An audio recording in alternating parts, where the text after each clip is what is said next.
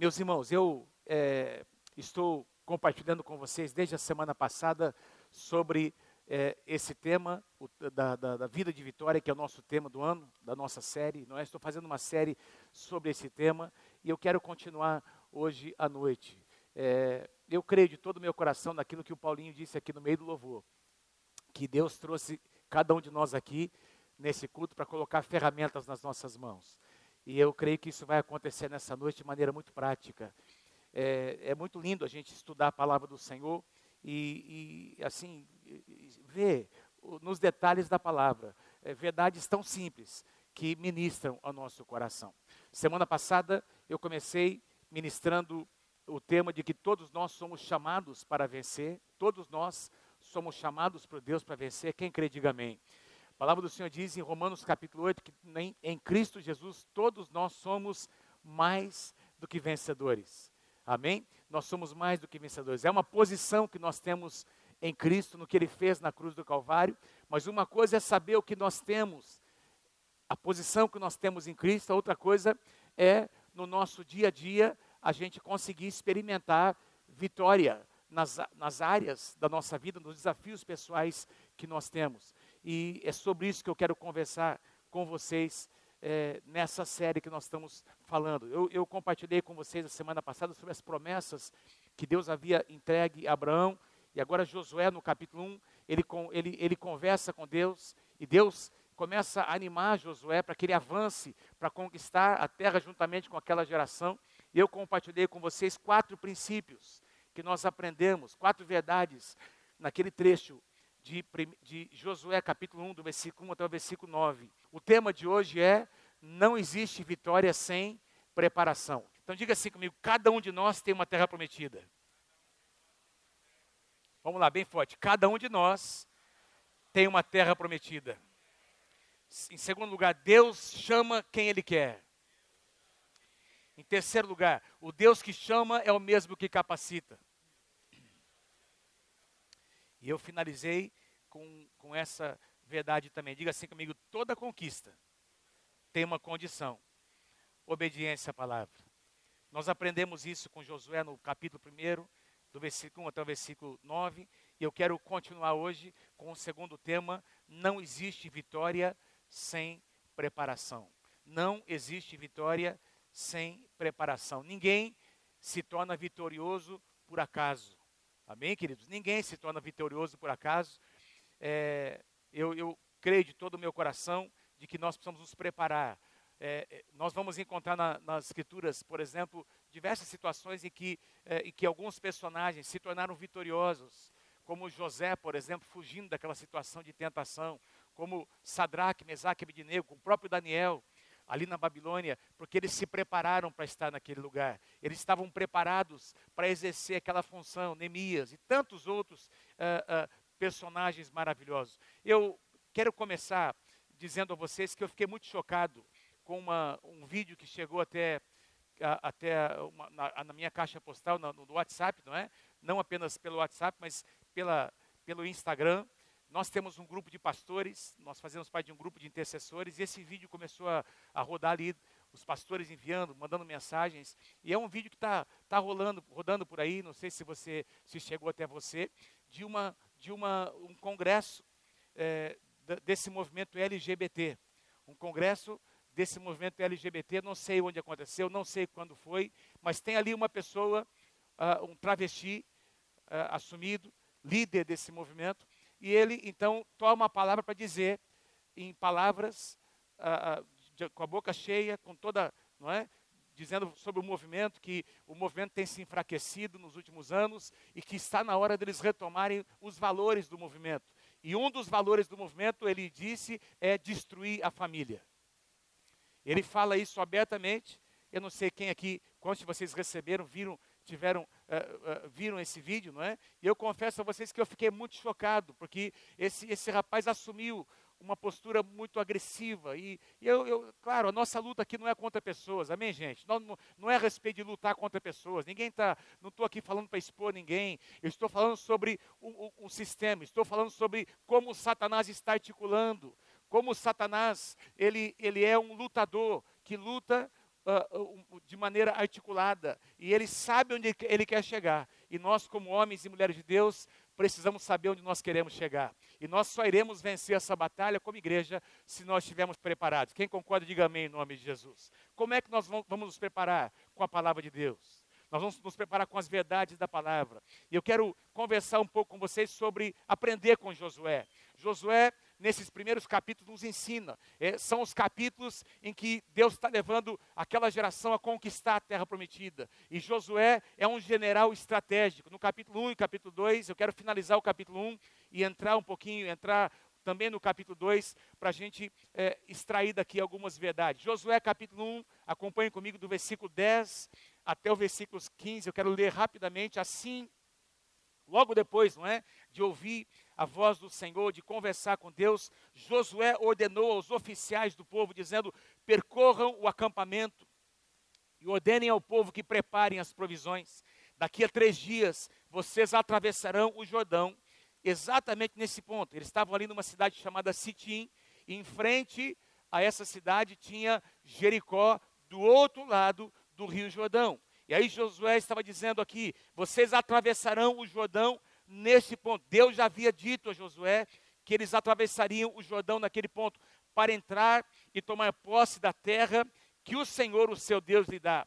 Versículo 14: Mas as tribos de Ruben e Gade e a metade da tribo de Manassés, Josué disse: Lembrem-se da ordem de Moisés, servo do Senhor, que ele deu a vocês, dizendo: Quando o Senhor, o seu Deus, lhes prometeu descanso e e dar-lhes essa terra. As suas mulheres, os seus filhos e os seus rebanhos poderão ficar na terra que Moisés lhes deu a leste do Jordão, ou seja, desse lado de cá do Jordão. Mas todos os homens de guerra, preparados para lutar, atravessarão a frente dos seus irmãos israelitas. Vocês os ajudarão, até que o Senhor conceda um lugar de descanso para eles também, como deu a vocês, e até que eles também tenham tomado posse da terra que o Senhor, o seu Deus, lhes dá. Depois disso, vocês poderão voltar e ocupar a sua própria terra, que Moisés, servo do Senhor, lhes deu a leste do Jordão, na direção do sol, uh, do nascer do sol. E aí, versículo 16, então, depois de ele compartilhar essas estratégias do que Deus faria, versículo 16, 16 diz: então eles, toda a liderança que estava ali servindo Josué, não é? Que tinha servido Moisés, estava agora com Josué, responderam a Josué: tudo o que você nos ordenar nós faremos, e aonde quer que nos enviar nós iremos, assim como obedecemos totalmente a Moisés. Também obedeceremos a você, somente que o Senhor, o seu Deus, seja com você, como foi com Moisés, e todo aquele que se rebelar contra as suas instruções e não obedecer às suas ordens, seja o que for que você lhe ordenar, será morto somente seja forte e corajoso. Fizeram uma aliança, fizeram um pacto com Josué, dizendo que eles o serviriam da mesma forma como haviam servido a Moisés. Meus irmãos, nós encontramos aqui algumas verdades que eu quero trazer a vocês. A primeira delas, a primeira coisa que Josué faz, Josué fortalece a liderança. Josué empodera a sua liderança. Josué capítulo 1, versículo 10, assim Josué, antes de conversar com o povo, ele disse, ele, ele se comunica com o que diz aqui, com os oficiais do povo. Tem uma tradução que diz com os líderes, os príncipes das tribos de Israel. Eram líderes que haviam sido estabelecidos. Você vai se lembrar de que quando Moisés traz, ele liberta o povo de Israel do Egito. A Bíblia diz que ele estava ali se envolvendo o dia todo com aquelas, com aquelas demandas do povo. E aí Jetro, seu sogro, lhe dá um conselho dizendo: Uh, não faça assim. Você não tem que fazer nada, as coisas sozinho. Levanta líderes de mil, de cem, de cinquenta, de dez. E aí Moisés levanta uma estrutura de liderança que deu suporte em toda essa caminhada de 40 anos pelo deserto. E agora Josué chama esses homens. Josué chama os líderes de mil, de cem, de cinquenta, de dez, aqueles que representavam o povo, não é? E agora ele, ele, ele começa a compartilhar com eles, com esses líderes, a visão que Deus havia dado. E amados, eu creio, Deus tem levantado, mesmo aqui no nosso meio, líderes que devem ser honrados no nosso meio, homens e mulheres de Deus que devem ser honrados, devem ser empoderados. Deus quer liberar unção e autoridade sobre esses homens de Deus e mulheres de Deus, porque é assim que o povo de Deus vai ser alimentado. Quem pode dizer amém? Pastor, mas eu não sou líder. Pastor, eu não lidero nada. Mas se você é casado, se você é, é uma mulher casada, um homem casado, você tem filhos, você tem uma casa para administrar e de alguma forma tem pessoas que estão debaixo da tua influência. Então você lidera assim. Você é uma líder, você é um líder e Deus quer usá-lo você no lugar onde você está. Josué começa a então a mobilizar esses homens de Deus, versículo 11: percorram o acampamento e ordenem ao povo: olha, daqui a três dias vocês atravessarão o Jordão. E ele começa a incendiar o coração desses homens, meus irmãos, com a visão que Deus havia dado: vocês vão possuir a terra. Digam para o povo, contagiem o povo com essa visão de que eles, de que eles vão conseguir conquistar a terra, de que o Senhor vai nos dar vitória. Queridos, esses homens receberam de Deus uma visão eles foram afirmados por Josué, a sua fé foi levantada, eles se lembraram das promessas de Deus, não é? Que já haviam inclusive sido registradas, porque Moisés, antes de morrer, você sabe que os cinco primeiros livros da Bíblia, conhecido como Pentateuco, foram escritos por Moisés, e muitos desses escritos estavam ali uh, em pergaminhos, não é? E, e, e os líderes tinham acesso por isso que Deus disse para Josué: não se aparte deste livro da lei, porque já havia algumas coisas registradas, eles tinham a palavra e nós também temos a palavra do Senhor, amém? E, e, e os líderes foram então levantados para estar naquele lugar. Meus irmãos, que, que Deus nos ajude a honrar a liderança que Deus tem levantado na sua casa. Que nós possamos ser pessoas que levantam os líderes, que abençoam os líderes. O livro de Hebreus diz assim, versículo, capítulo 13, versículo 17: obedeçam os seus líderes e submetam-se à autoridade deles, pois eles cuidam de vocês como quem deve prestar contas ao Senhor, não é? Obedeçam-lhes, para que o trabalho deles seja uma alegria e não um peso, pois isso não seria proveitoso para vocês. Eu quero liberar uma palavra sobre você nessa noite, em nome de Jesus. Faça com que o trabalho do seu líder se torne mais fácil. Traga alegria ao coração do seu líder, do seu supervisor, dos seus pastores. Quem recebe esse desafio, diga amém. Faça com que o trabalho dele seja um pouco mais fácil, não é? Porque é, isso é importante. É importante que nós afirmemos os nossos líderes para que eles possam é, nos conduzir para esse lugar de vitória no Senhor. Primeiro, em segundo lugar, o que Josué fez? Josué desafiou o povo a novas posturas. José, Josué começou a desafiar esses homens e mulheres a viverem não mais como nômades. Agora eles estariam entrando na terra, porque durante 40 anos eles viveram peregrinando no deserto como nômades, e agora eles iriam entrar na terra. E aí Josué diz: Olha, percorram o acampamento e ordenem que o, que o povo prepare as provisões. Diga assim comigo: que o povo prepare as provisões. Sabe que eu encontrei aqui algo interessante, irmãos? Porque depois de alguns dias, esses amados aqui, guerreiros, não é? os líderes de Israel e a nação de Israel, cerca de 3 milhões de pessoas, eles atravessariam o Jordão e teriam que guerrear suas guerras naquela terra. E a palavra do Senhor tinha dito, não é, por meio de Moisés, que o maná, que tinha sido uh, uh, uma bênção de Deus durante 40 anos, eles já sabiam que esse maná iria cessar logo que eles entrassem na terra. Então eu quero só lembrar vocês o que havia acontecido. Lembra quando eles saíram do Egito? Eles, depois de alguns dias caminhando, eles ah, abriram o coração, não é? E na verdade questionaram Moisés, dizendo que não tinha nada, não tinha nada para comer. E Deus, então, em resposta ao clamor do povo, Deus enviou o maná. Diga assim, o maná.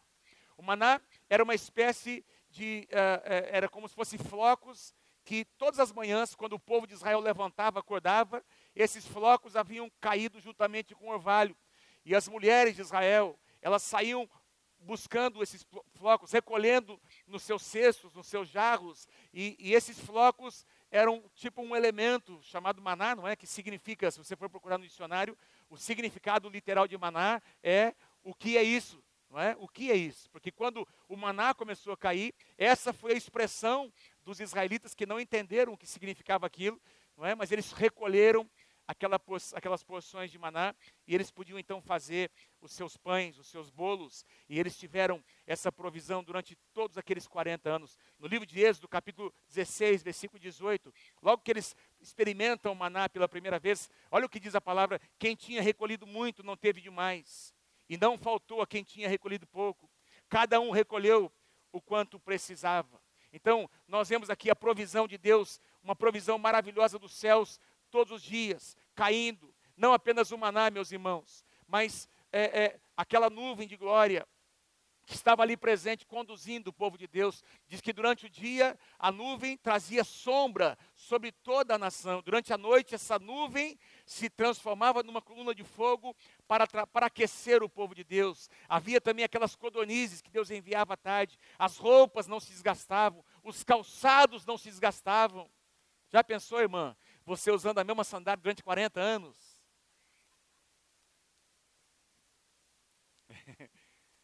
É porque Deus sabia que não tinha shopping center para você comprar sua sandália, uma sandália nova, né? Então, então Deus, Deus preservado, Deus, Deus então preservou as sandálias. Deus havia provisão de Deus todos os dias.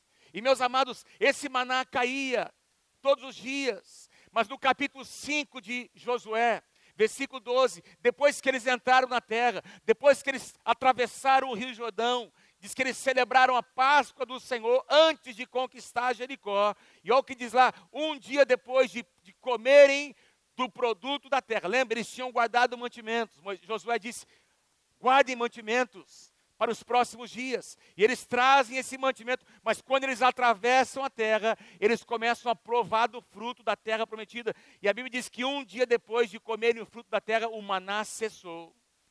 E já não havia maná, para os israelitas, e naquele mesmo ano eles comeram do fruto da terra de Canaã. Amém? Semana passada nós aprendemos que cada um de nós tem uma terra prometida, amém, queridos? E essa terra prometida tem o seu próprio fruto. Quantos gostariam de comer, comer o fruto da sua terra prometida? Vocês não estão entendendo a minha pergunta? Vou perguntar de novo. Quantos gostariam de comer do fruto da sua terra prometida, da sua herança? Deixa eu só lembrar vocês que é diferente. É diferente comer o maná que cai de graça do céu. Irmão, de graça. Eles não faziam força nenhuma. O maná simplesmente caía. Era pegar, colocar na panela, fazer lá os. Não, é? não sei como é que eles faziam, e estava pronto o pãozinho, o bolo, etc. Caía do céu. Agora, na terra prometida, esses caras que nasceram no deserto, teriam que pegar a semente, teriam que semear a terra, teriam que colocar a semente dentro da terra, eh, regar essa terra, ou esperar que as chuvas caíssem, não é? E cuidar dessa, dessa planta que iria nascer, fazer a colheita, pegar esse trigo, moer o trigo. Vocês estão entendendo, amados? Então, tem uma diferença, porque, porque o, o tipo de fruto, aliás, é, quando Deus havia prometido, por exemplo, quando, quando se falava no Antigo Testamento sobre o fruto da terra, sempre se citava essa expressão que vocês vão ter acesso, vocês vão comer leite e mel. É uma terra que manda leite e mel. Por quê? Porque o leite viria dos animais, não é? Que seriam cuidados, animais mamíferos, da, da, de vacas e cabras, etc., que eram os animais que, que davam o leite para aquela nação, e também o mel seria colhido. Onde que se colhe? Onde é que existem favos de mel? Onde é que as abelhas fazem os seus favos? Muito próximo de árvores frutíferas, próximo de lugares onde, onde o solo é um solo bom para se plantar. Amém, gente? Então, quando Deus está dizendo, olha, a terra é boa, tem muita coisa boa, vocês vão herdar casas que vocês não construíram, mas para comer nessa terra, vocês terão que trabalhar. Vocês terão que semear para colher. Quebra de paradigma, mudança de postura. Josué, ao dizer para eles: preparem os seus mantimentos, porque vai ser a última vez que vocês vão colher esse maná, porque ao entrarem na terra, tem um fruto novo, tem uma comida nova que vocês comerão neste lugar. Mas essa comida dessa terra é uma comida que dá trabalho. Meu irmão, presta atenção. A única coisa que vem de graça é a salvação. Amém? Vocês estão comigo? Diga amém. Então, diga assim comigo: a única coisa que vem de graça é a salvação. Porque, olha, tudo que vem depois, é claro que depende da graça de Deus.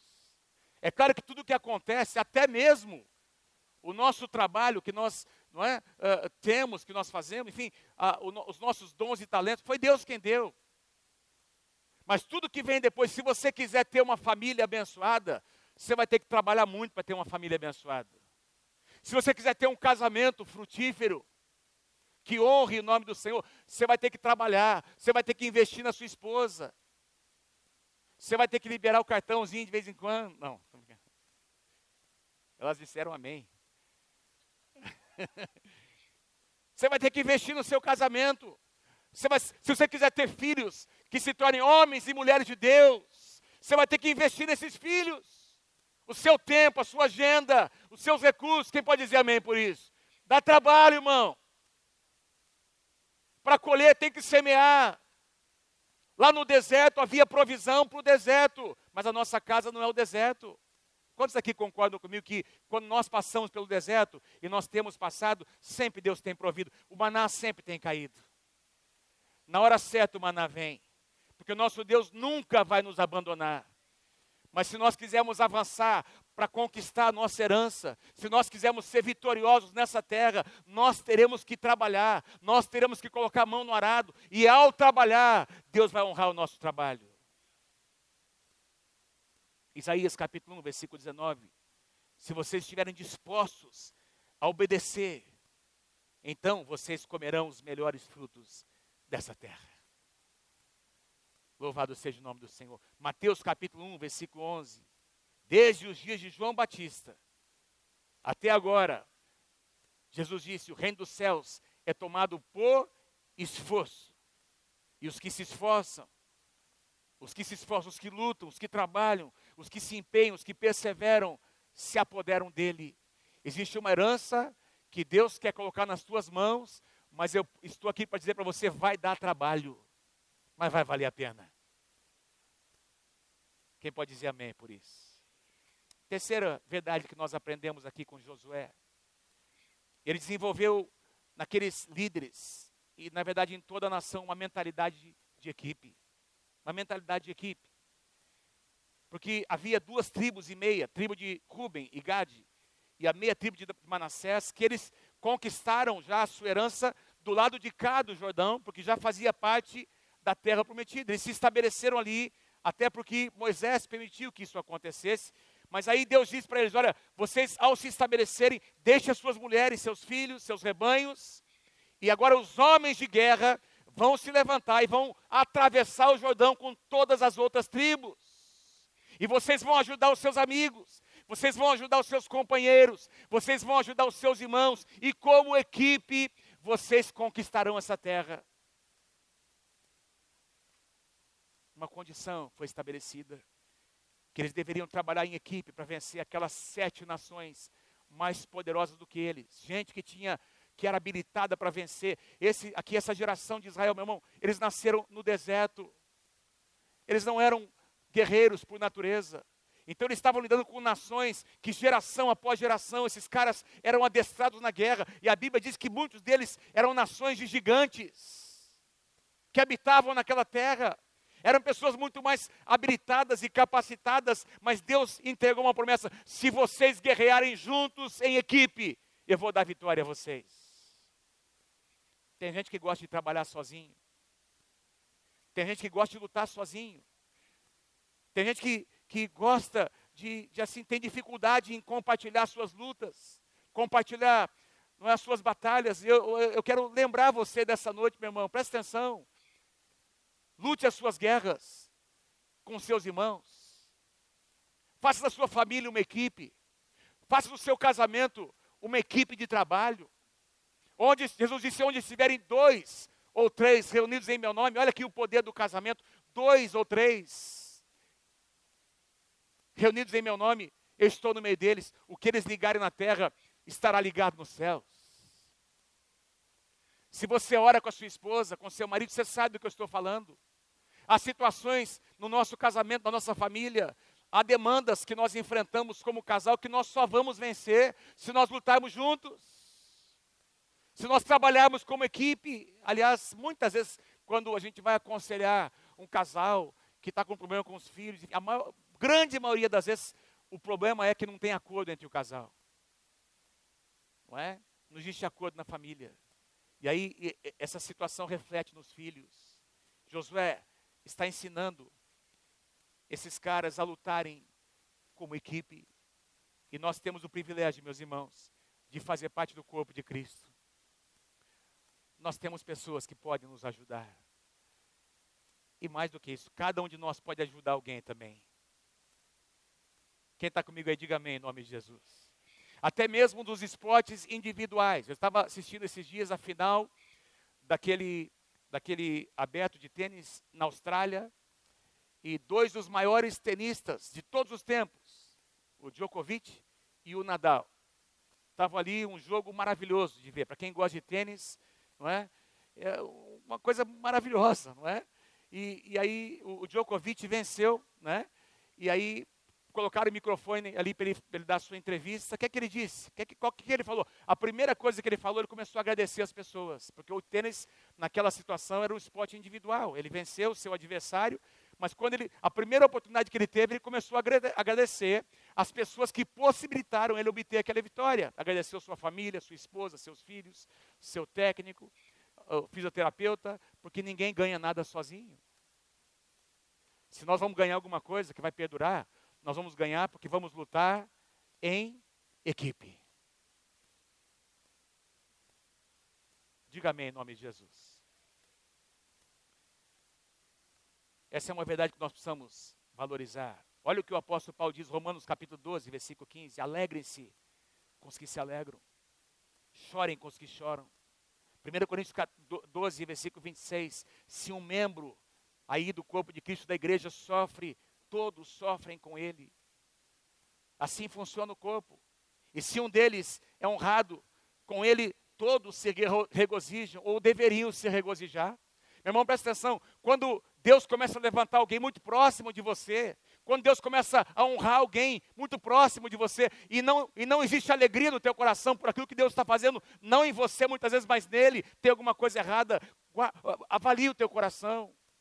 Quando você não consegue se alegrar ao ver um irmão prosperar, alguma coisa tem que ser curada no seu coração, no meu coração. Deveria ser normal para nós nos alegrar quando Deus honra os nossos irmãos. Ah, pastor, mas eu não consigo entender. Eu oro, eu oro, Deus não, responde. Mas eu, aquele fulano lá, Deus responde todas as orações dele. E o cara fala brabo. Eu fiquei impressionado Acabou de acontecer hoje uma notícia. Um dos maiores jogadores de basquete de todos os tempos, um cara chamado Kobe Bryant, acabou de morrer agora. Vocês ouviram aí? Está aí, tá aí no noticiário, não é? é? Jogador de basquete nos Estados Unidos, andando de helicóptero com a sua filha. Não sei se tinha mais gente no helicóptero. Caiu agora em Los Angeles, ali perto de Los Angeles, e foi uma queda fatal. Esse cara faleceu 41 anos. Eu estava lendo agora, antes de chegar na igreja, as notícias que saíram sobre ele, um dos maiores jogadores, gente, morreu, acabou de falecer.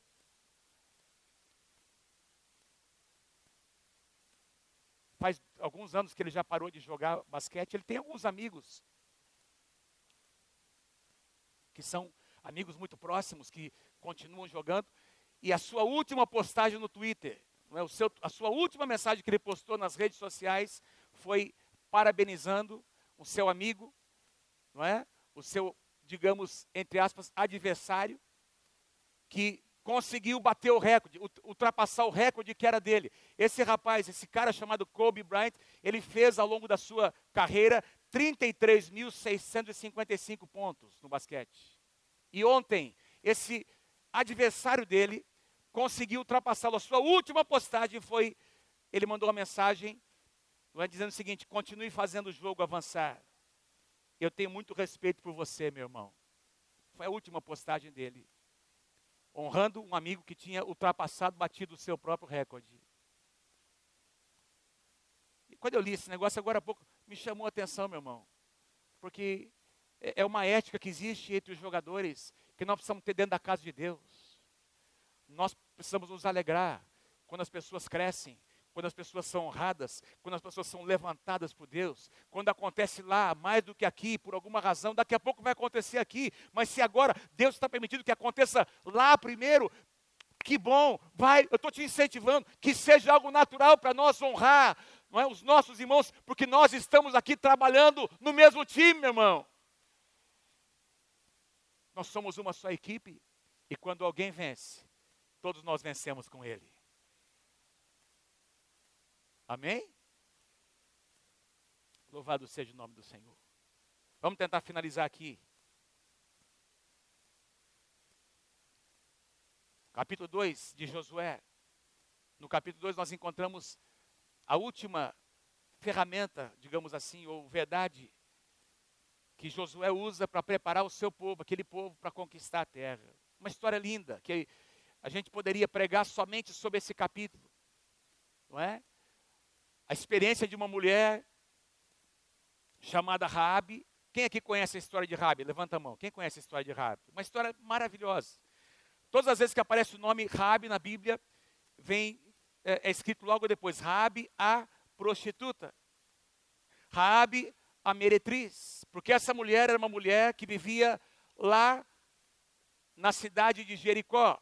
E agora, logo depois de trazer essa, de, de, de, de mobilizar a liderança, Josué envia dois espias para conhecer a terra prometida. Ele diz: Olha, eu quero que vocês andem pela terra, que vocês conheçam essa terra.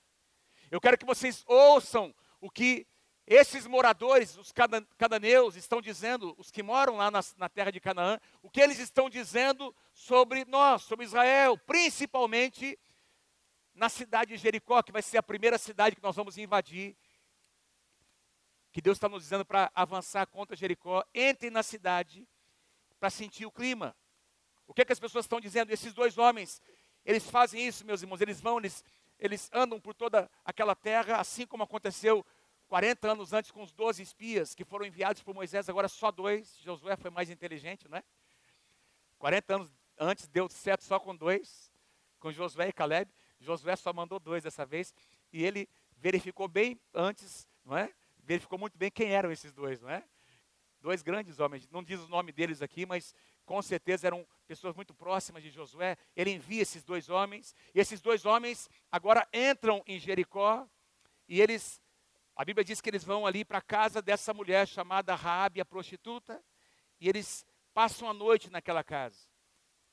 E quando eles chegam naquela casa, existe uma repercussão que acontece. Deixa eu falar, falar um pouquinho aqui do, do contexto, não é? Eu estava lendo alguns comentários, alguns comentaristas falando sobre essa passagem, alguns escritores, dizendo o seguinte que provavelmente a casa de Raabe não era Rabi não, não, não, era apenas, não, não era uma casa normal, provavelmente era uma casa onde os homens dormiam, era um bordel. Então ela recebia esses homens, e alguns até chegam a afirmar que ela era como se, como se fosse uma administradora daquele bordel, onde tinha ali outras pessoas, uma casa ampla. E as pessoas passavam por ali para terem a, a, o, seu, a seu relacionamento né, com aquelas mulheres, e dormiam, passavam as noites. E por que esses homens foram? Esses comentaristas dizem que esses dois espias foram para lá exatamente porque era uma casa, era um lugar para onde vinham, por onde passavam muitos viajantes, homens que traziam as notícias de todos os lugares daquela terra. E que os espias estiveram ali exatamente para ouvir o que esses homens estavam falando sobre a nação de Israel. E a palavra do Senhor diz que Raabe, meus irmãos, entendeu que esses homens eram homens de Deus. E olha o que ela diz para esses homens, capítulo 2, versículo 9: Eu sei que o Senhor deu a vocês essa terra, vocês nos causaram um medo terrível, e todos os habitantes dessa terra estão apavorados por causa de vocês, pois temos ouvido como o Senhor secou as águas do Mar Vermelho, o Deus de vocês quando vocês saíram do Egito, e o que vocês fizeram com aqueles reis que resistiram vocês do outro lado do Jordão, como vocês os aniquilaram, versículo 11. E quando soubermos disso, o povo desmaiou-se, aliás, o povo desanimou-se completamente, e por causa de vocês todos perderam a coragem. E agora olha o que ela diz, amados: Pois o Senhor, o Deus de vocês, o Deus de Israel, o Deus que vocês servem é Deus acima dos céus e é Deus aqui embaixo na terra. O Deus de vocês é maior do que os nossos deuses. Meu irmão, presta atenção. Muitas vezes nós não percebemos como nós somos fortes no Senhor. Muitas vezes nós não percebemos a força que nós temos. Aliás, eu gostaria que você dissesse para alguém pertinho de você: você é mais forte do que você pensa. Você é mais forte do que você pensa. Você, você está mais capacitado do que você pensa. Diga para ele: você pode mais do que você pensa. Diga assim comigo: tudo posso naquele que me fortalece. Mais uma vez, tudo posso naquele que me fortalece. Vamos lá comigo, vamos lá. Tudo posso naquele que me fortalece. Às vezes nós minimizamos o que Deus é. E aumentamos o que o nosso inimigo é. Mas aqui, essa mulher que representava agora ah, ah, o que estava acontecendo, o que estava se dizendo naquela terra, o Deus de vocês é maior do que os nossos deuses. E para encurtar a história, meus irmãos, essa mulher, ela faz um pedido. Da mesma forma como eu protegi vocês na minha casa, eu peço que vocês nos permitam, a toda a minha família, que nós sejamos salvos quando vocês entrarem nessa terra. E você conhece a história. Deus salva uma pessoa que representava tudo de abominável que poderia ter numa terra. Era o que Raabe representava. Mesmo assim, a misericórdia e a graça e o amor de Deus alcançou essa mulher. O que nos leva ao último ponto que eu queria compartilhar com vocês. Josué demonstrou para aquela nação que as pessoas são mais importantes do que os nossos projetos. Pessoas são mais importantes do que as próprias conquistas. Eu e você não podemos passar por cima de pessoas por causa dos nossos projetos. Quem pode dizer amém? Aliás, sem as pessoas, não tem projetos, não tem conquistas. E aí, meus irmãos, eu fico imaginando essa mulher, Raabe, retornando depois que o povo avançou e que aquelas muralhas caíram, e a Bíblia diz que só, aliás, não diz explicitamente, mas nós podemos deduzir que somente a casa dela foi preservada. Aliás, diz aqui em Hebreus capítulo 11, versículos 30 e 31, pela fé caíram os muros de Jericó, depois de serem rodeados durante sete dias. Pela fé, a prostituta Rabi, por ter acolhido os espiões, não foi morta com os que haviam sido desobedientes. A sua casa, a casa de Rabi, ficava exatamente instalada, exatamente onde? Naquela muralha. O que nos deduz, o que nos faz, nos leva a deduzir que todo o restante daquela muralha foi destruída, menos a casa de Rabi. Foi preservada por Deus. Foi preservada por Deus. Porque Deus se interessa por pessoas. Se aqui diz que os outros desobedientes foram destruídos, é porque Rabi foi obediente. Rabi correspondeu à voz de Deus. Meus irmãos, eu fico imaginando essa mulher retornando para o arraial de Israel. E a Bíblia vai nos dizer, mais à frente, que ela foi recebida naquele lugar. Não apenas foi recebida com, a sua, com seus pais, seus irmãos, toda a sua família, mas ela se casou com um homem chamado Salmão. Então Raabe, meus irmãos, causou com esse homem de Deus e teve um filho, que teve mais um filho, que teve mais um filho, que esse filho era o pai do rei Davi. Raabe tornou-se como é que diz tataravó? É assim que diz tataravó, avô, avô bisavô, tataravô, não é? Terceira geração. Rabi tornou-se da linhagem, foi incluído na linhagem do rei Davi, e também do Messias. Se você ler a sua Bíblia no capítulo 1 de Mateus, você vai encontrar uma coisa rara em genealogias. Você não encontra nome de mulheres em quase nenhuma genealogia na Bíblia. Em Mateus capítulo 1, o nome de Raabe está registrado. Como uma mulher que, que entrou para a genealogia do Senhor Jesus Cristo. Porque essa mulher temeu a Deus. Essa mulher acreditou em Deus, abriu seu coração para a palavra. E não apenas ela foi restaurada, toda a sua casa foi restaurada. Louvado seja o nome do Senhor. Deus se interessa por pessoas. Meus irmãos, neste ano, estou encerrando, porque o nosso tempo está acabando, em 2020. nós teremos as Olimpíadas que vão acontecer lá em Tóquio, não é isso? Estão preparando lá aqueles estádios monstruosos, todo aquele aparato. E esses atletas que vão lutar, ou que vão competir nessas, nessas Olimpíadas, alguns deles, praticamente desde que nasceram, alguns deles com dois, três anos, quatro anos de idade, já começaram a ser treinados. Porque para alguns deles essa é a competição da vida deles. Toda uma vida de preparação para que eles possam chegar nessas Olimpíadas e obter alguma vitória. Na verdade, já são vitoriosos. E o apóstolo Paulo, numa das suas cartas, lá em Coríntios, 1 Coríntios capítulo 9, ele diz assim: olha, que esses atletas que competem nessas competições, eles competem para obter uma, uma coroa que é corruptível, mas nós estamos envolvidos numa competição espiritual. E o nosso prêmio é uma coroa incorruptível. E ele continua, ele conclui dizendo no versículo 26 que ele então, ele, ele não vai lutar sem estar preparado. Diz assim: olha, eu não, eu não vou lutar como aquele que esmurra o ar.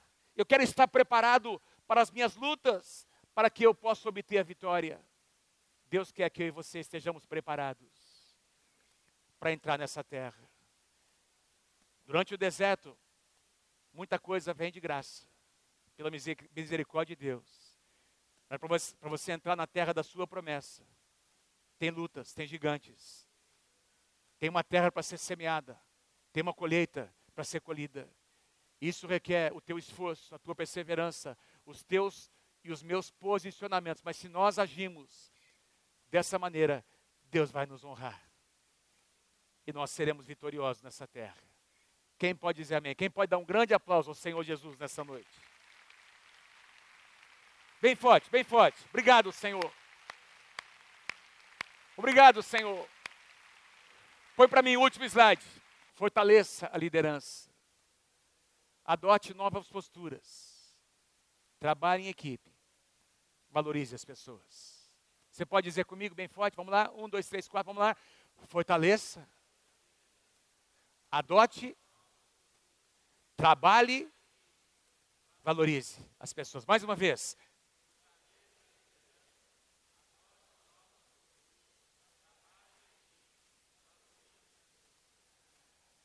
E Deus vai te honrar.